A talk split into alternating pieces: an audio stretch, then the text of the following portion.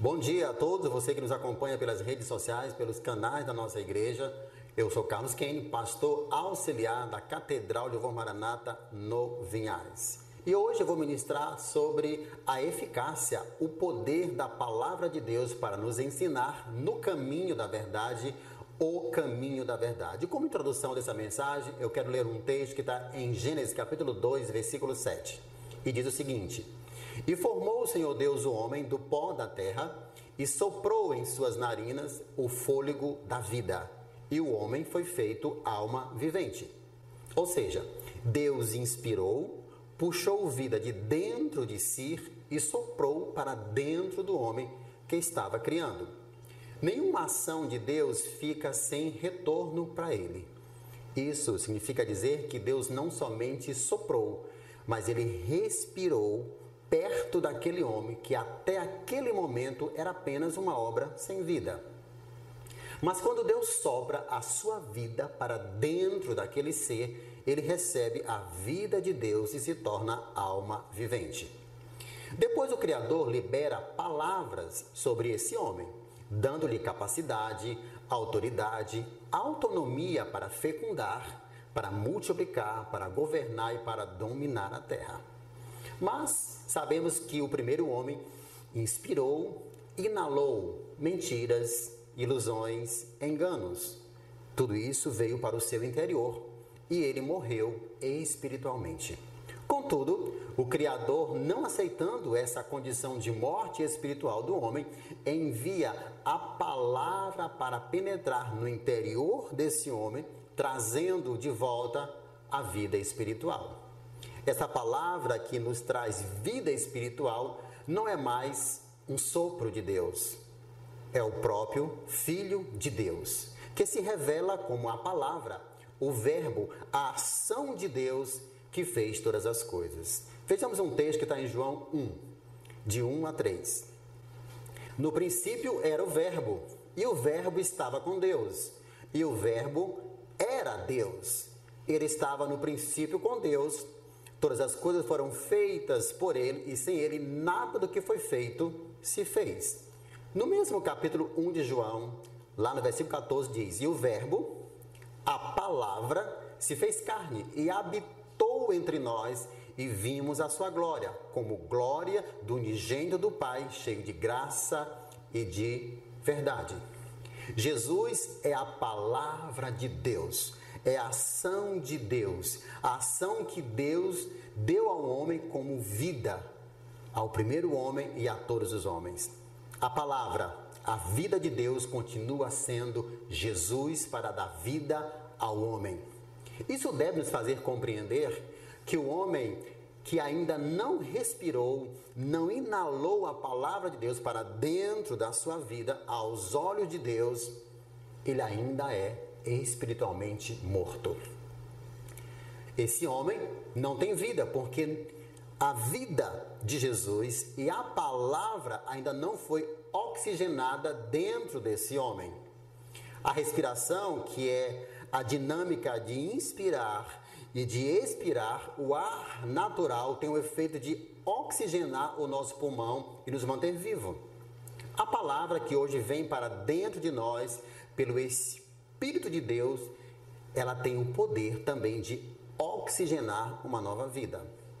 Além de uma nova vida, a palavra tem o poder para ensinar, para repreender, para corrigir e educar a nossa mente, a nossa alma, o nosso coração e o nosso espírito. Você que já tem a palavra e o Espírito de Deus, não deixe de inspirar, de respirar essa palavra de vida. Não deixe de oxigenar a sua vida com o Espírito que Deus te concedeu como se inspira o ar para os pulmões para não morrermos, assim devemos inspirar a palavra da verdade para dentro da nossa vida. Esse é o tema da nossa mensagem: a eficácia da palavra de Deus. Veremos como ela é útil para ensinar, para repreender, para corrigir e educar, e assim levar o homem criado à imagem e semelhança de Deus para um nível de excelência enquanto ser, tornando-o habilitado para toda boa obra. E o texto que eu embaso essa ministração está em 2 Timóteo 3, 16 e 17, que diz: Toda a Escritura é divinamente inspirada por Deus e útil para o ensino, para repreender, para correção e para educação na justiça, a fim de que o homem de Deus seja perfeito e perfeitamente habilitado para toda boa obra. Os princípios, os valores que vieram da boca de Deus e que estão contidos nas Escrituras Sagradas são proveitosos e eficazes para ministrar e ensinar a verdade. Eu sei que reconhecer que existe uma verdade absoluta, um conhecimento, uma sabedoria maior do que toda a ciência, sabedoria, conhecimento que o homem já adquiriu, é muito confrontador, é muito humilhante.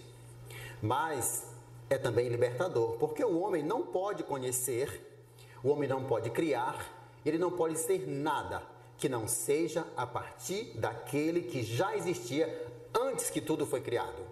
O homem não é preexistente. Ele é um ser criado. Portanto, não tem competência e sabedoria para criar nada que seja novo. Antes do homem criado, a criatura, definir a sua verdade, um ser pré-existente já havia definido a sua verdade, e uma verdade como sendo absoluta. Mas o homem, esse ser frágil, que não sobrevive sem o outro, que não pode acrescentar um dia sequer para a sua vida, diz com base na sua pífia sabedoria que a verdade é relativa. Se a verdade é relativa, por que será que o homem é tão desbossolado, tão desencontrado, tão perdido? Por que será que o humanismo, o pluralismo, o relativismo tem distanciado o homem de si mesmo, da vida e das pessoas? Se o homem é o centro, por que, que ele está descentralizado? Se há tantas verdades, por que as pessoas estão cada vez mais transtornadas, em pânico e depressivas? Vejam que diga Romanos 11, 33 a 36. Ó profundidade das riquezas, tanto da sabedoria como da ciência de Deus. Quão insondáveis são os seus juízos e quão inescrutáveis os seus caminhos. Porque quem compreendeu a mente do Senhor? Ou quem foi o seu conselheiro? Ou quem lhe deu primeiro a ele para que ele seja recompensado?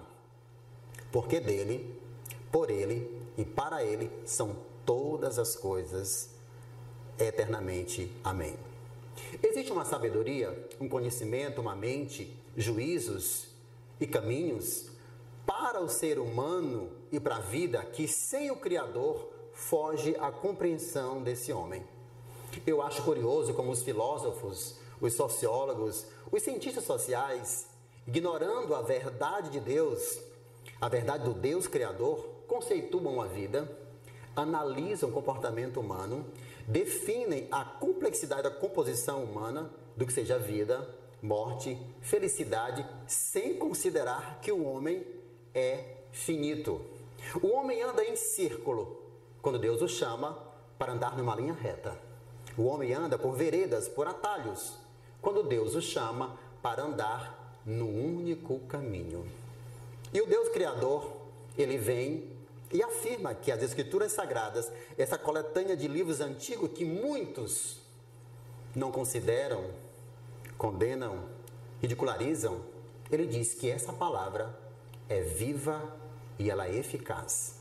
Ele declara que a sua palavra é proveitosa para ministrar e ensinar a verdade, porque ela foi inspirada por ele, apesar de ter sido escrita por homens, homens falhos e pecadores.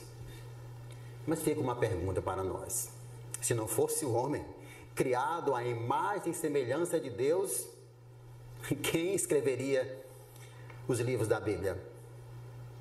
E ele ainda afirma ao Senhor que a sua palavra tem poder não somente para ensinar a verdade, mas também para repreender o mal, condenar o erro.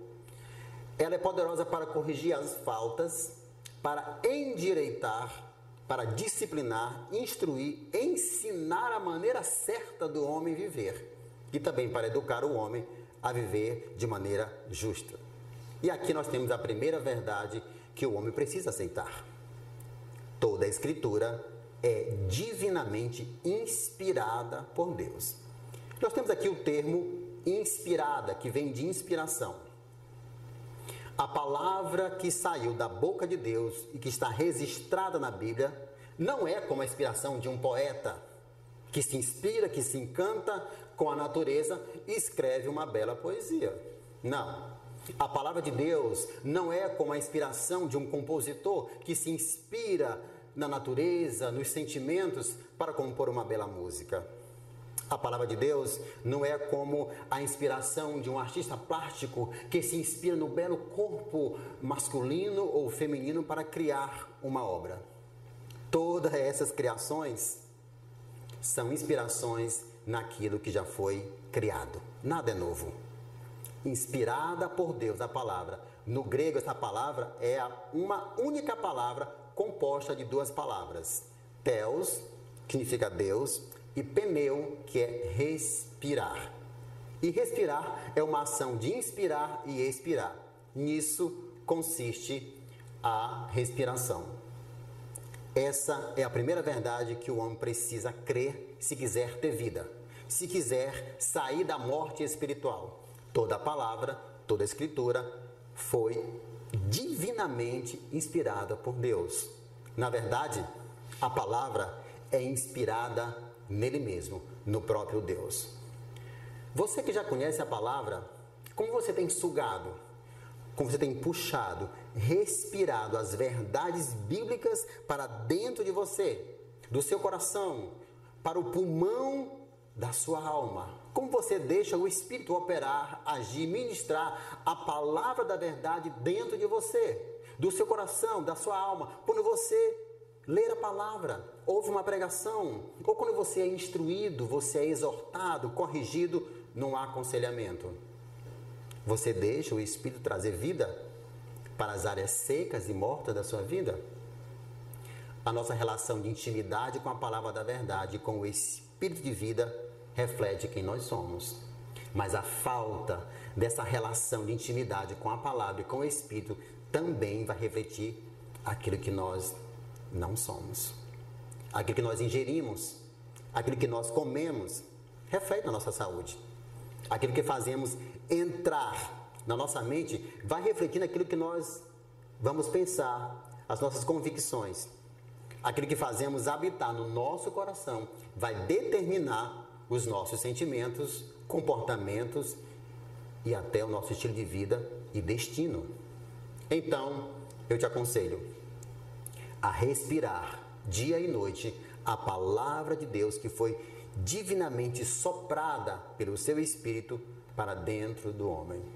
Não tem uma relação rasa, indiferente, subjetiva, racional com a palavra de Deus, porque ela foi inspirada.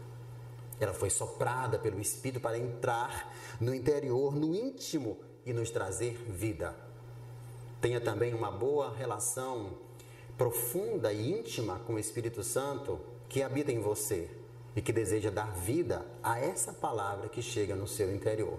Segunda verdade, que eu quero trazer para você nesse texto de 2 Timóteo 3,16 é que Paulo diz que essa palavra ela é útil.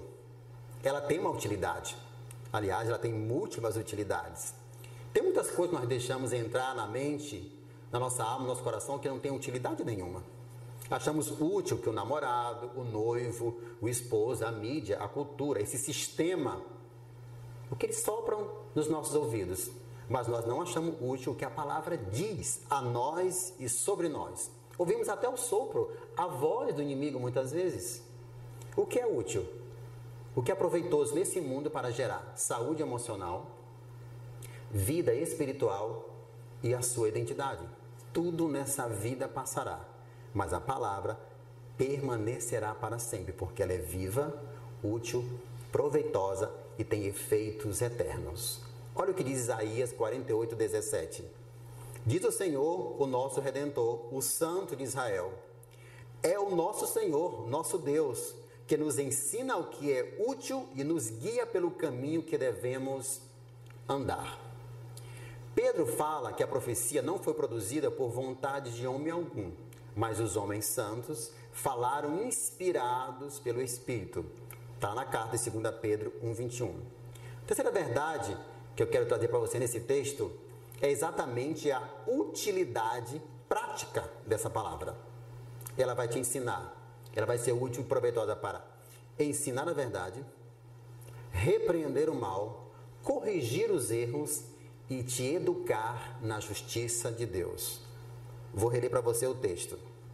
Toda a Escritura é divinamente inspirada por Deus e útil para o ensino, para a repreensão, para a correção e para a educação na justiça. Todos nós precisamos ser ensinados, repreendidos, corrigidos e educados em diferentes aspectos, áreas e fases da nossa vida.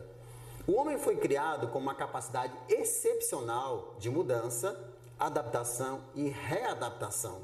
É indispensável então que esse homem venha a se adaptar-se às transformações que a vida lhe impõe. Nossas experiências de vida nos levam a desenvolver princípios que irão conduzir o nosso caminho até o nosso destino. Está aberto a mudanças e buscar adaptar-se, adaptar às oportunidades. Eu tenho que pegar as oportunidades para que eu tenha êxito nessa vida e não fique estagnado. Por exemplo, essa pandemia tem nos ensinado, corrigido, nos reeducado. Estamos valorizando o que antes desprezávamos. Estamos desprezando o que antes valorizávamos. Estamos mudando antigos conceitos, adquirindo novos hábitos, ressignificando muitas coisas. E é muito deplorável nesse tempo ver interesses políticos, econômicos e ideológicos em detrimento do direito à vida.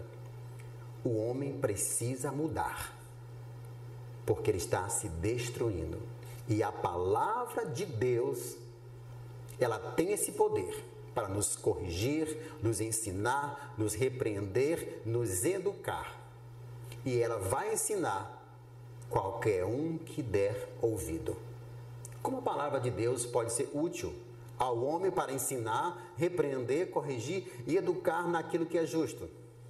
Se o Espírito, através da palavra, quer nos ensinar, é porque nós estamos sendo ignorantes em algumas questões. Se o Espírito, através da palavra, quer nos repreender, é porque nós estamos na iminência de cometer um erro, estamos mergulhados em algum erro, ou já estamos totalmente no alto engano. Se o Espírito, através da palavra, quer nos corrigir, é porque nós temos transgredido, pervertido alguma coisa. Se o Espírito, através da palavra, quer nos educar na sua justiça, é porque precisamos de educação em alguma área da vida que nós temos sido mal educados. Vamos ver como a palavra de Deus pode nos ensinar, repreender, corrigir e educar e assim nos levar para um nível de excelência enquanto ser. A palavra de Deus ela é útil, útil para nos ensinar. Olha o que diz em Romanos 15, 4. Porque tudo o que dantes foi escrito, para o nosso ensino foi escrito, para que, pela paciência e consolação das Escrituras, tenhamos esperança.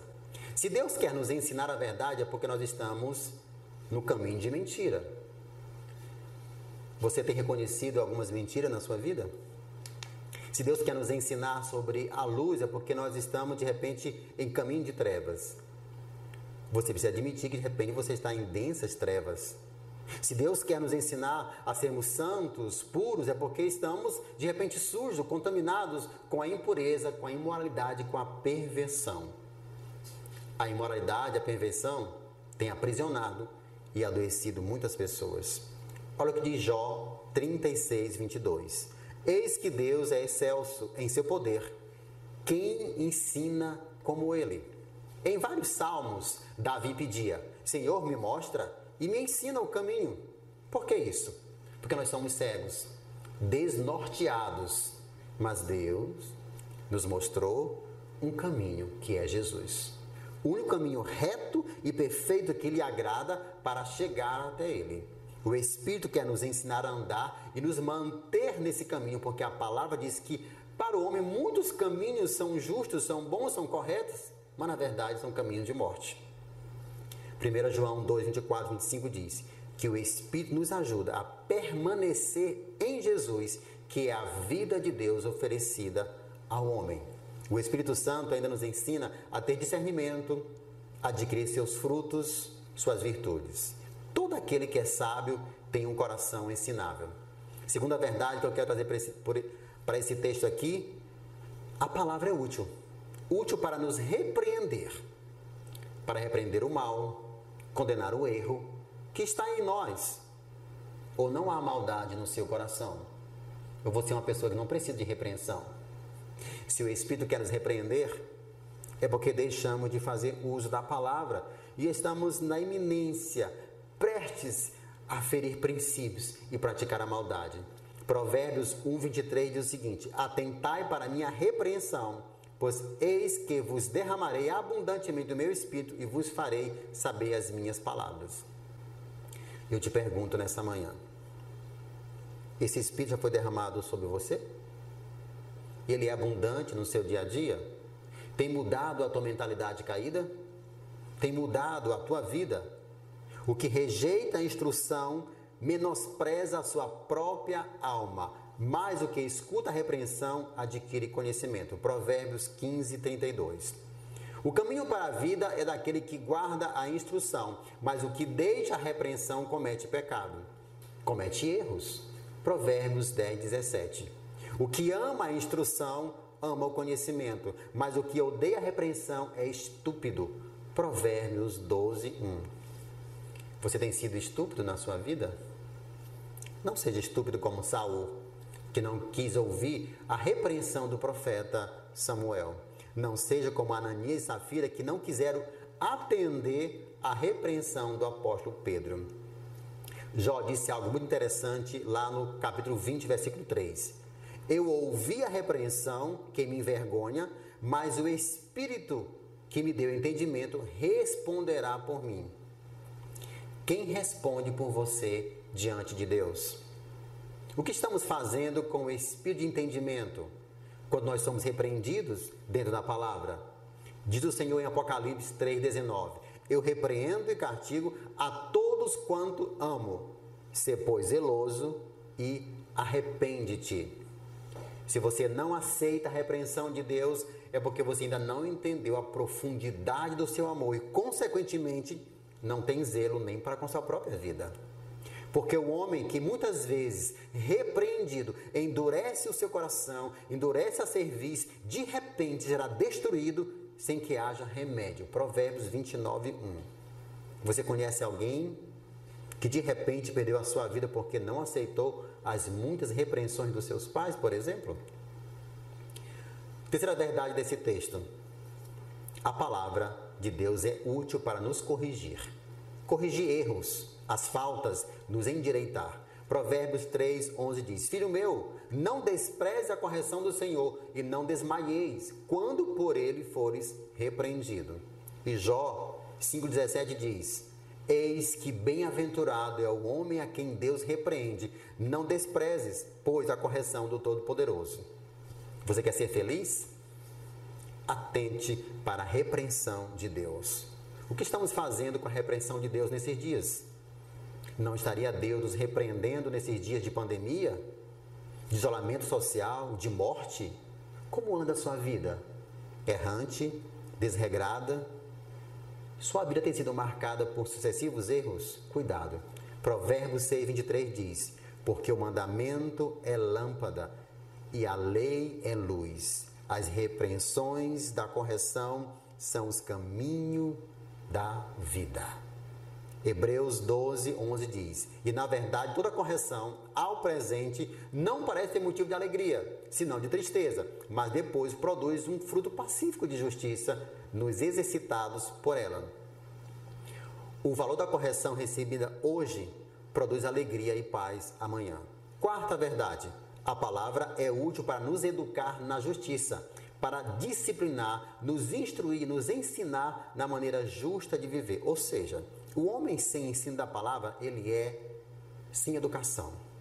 Ele é mal educado. Pessoas sem educação ou mesmo mal educadas costumam ferir e transgredir a liberdade e o direito das pessoas. Você já teve o seu direito transgredido? Eu pergunto a você: você achou justo? Não é justo. A palavra é útil para nos educar na justiça. Naturalmente, o homem tem justiça própria. Ele tem a sua própria justiça, ele é muito facilmente juiz do outro. Não dá para ser justo sem a palavra, sem o Espírito. Não dá para conhecer a verdade de Deus sem o Espírito. Não dá para ser justo sem conhecer a justiça de Deus. Olha que texto maravilhoso que está em 1 Coríntios 2, de 11 a 14. Pois quem dentre os homens conhece as coisas do homem, a não ser o Espírito do homem que nele habita? Da mesma forma, ninguém conhece as coisas de Deus, a não ser o Espírito de Deus. Nós, porém, não recebemos o Espírito do mundo, mas o Espírito procedente de Deus, para que entendamos as coisas de Deus que nos tem dado gratuitamente. Delas também falamos, não com palavras ensinadas pela sabedoria humana, mas com palavras ensinadas pelo Espírito, interpretando verdades espirituais para os que são espirituais. Quem não tem o Espírito não aceita as coisas que vêm do Espírito de Deus, pois lhe são loucuras e não é capaz de entendê-las, porque elas são discernidas espiritualmente. Os instruídos e educados pela palavra de Deus são convencidos pelo Espírito no tocante ao pecado, à justiça e o juízo. Está lá em João 16, 8. Se Cristo está em você, o corpo, na verdade, está morto por causa do pecado, mas o espírito vive por causa da justiça de Deus. Não é justo estar em Cristo e continuar com o mesmo modo de viver de outrora. Precisamos nos esforçar para sermos instruídos e educados na maneira correta de viver. Não dá para ser filho do rei e ser injusto, ser mal educado, ser à toa, digamos assim. Os que vivem como instrumento de justiça não apresentam mais os membros do seu corpo ao pecado, porque eles foram libertados do pecado e foram feitos servos da justiça. Está lá em Romanos 6, 13 e 18. Temos até que deixar as preocupações com as coisas do dia a dia e buscarmos o reino de Deus e a sua justiça, pois não é mais justo continuar se preocupando com as coisas terrenas em detrimento das eternas. Está lá em Mateus 6,33. Os educados pela justiça de Deus, pela justiça do reino, não julgam mais pela aparência, mas segundo uma reta justiça, como está em João 7,24. Eu lhe pergunto: você já julgou ou foi julgado com base na aparência? É justo? Não foi justo. Para encerrar nossa administração de hoje, eu trago a quarta, a quarta e última verdade. A palavra nos deixa aptos, capacitados para boas obras, para boas ações, depois de ensinados na verdade, corrigidos, repreendidos e educados na justiça, estaremos aptos para praticar as boas obras. Efésios 4, 24 diz: Devemos revertir o novo homem que, segundo Deus, é criado em verdadeira justiça e santidade. E mais, devemos ser firmes na justiça, seguir a justiça, cheios do fruto da justiça, praticar a justiça para alcançar as promessas. Precisamos ser tratados pela palavra e pelo Espírito, pois isso é útil e proveitoso para nos ensinar, repreender, corrigir e nos educar. Assim, nos tornaremos o quê? Filhos, discípulos aptos, equipados, capacitados e plenamente preparados para as boas obras, para as boas ações. As boas obras, as boas ações, são realizadas por discípulos que se submetem ao ensino, à repreensão, à correção e à educação da palavra da justiça. Você quer amadurecer? Você quer ser transformado? Quer dar frutos? Quer ser usado? Quer ser usado por Deus nesse tempo tão difícil? Deixa a palavra e o Espírito te ensinar, te repreender, te corrigir e te educar na justiça de Deus. Amém? Que essa palavra encontre espaço no seu coração e que Deus te abençoe.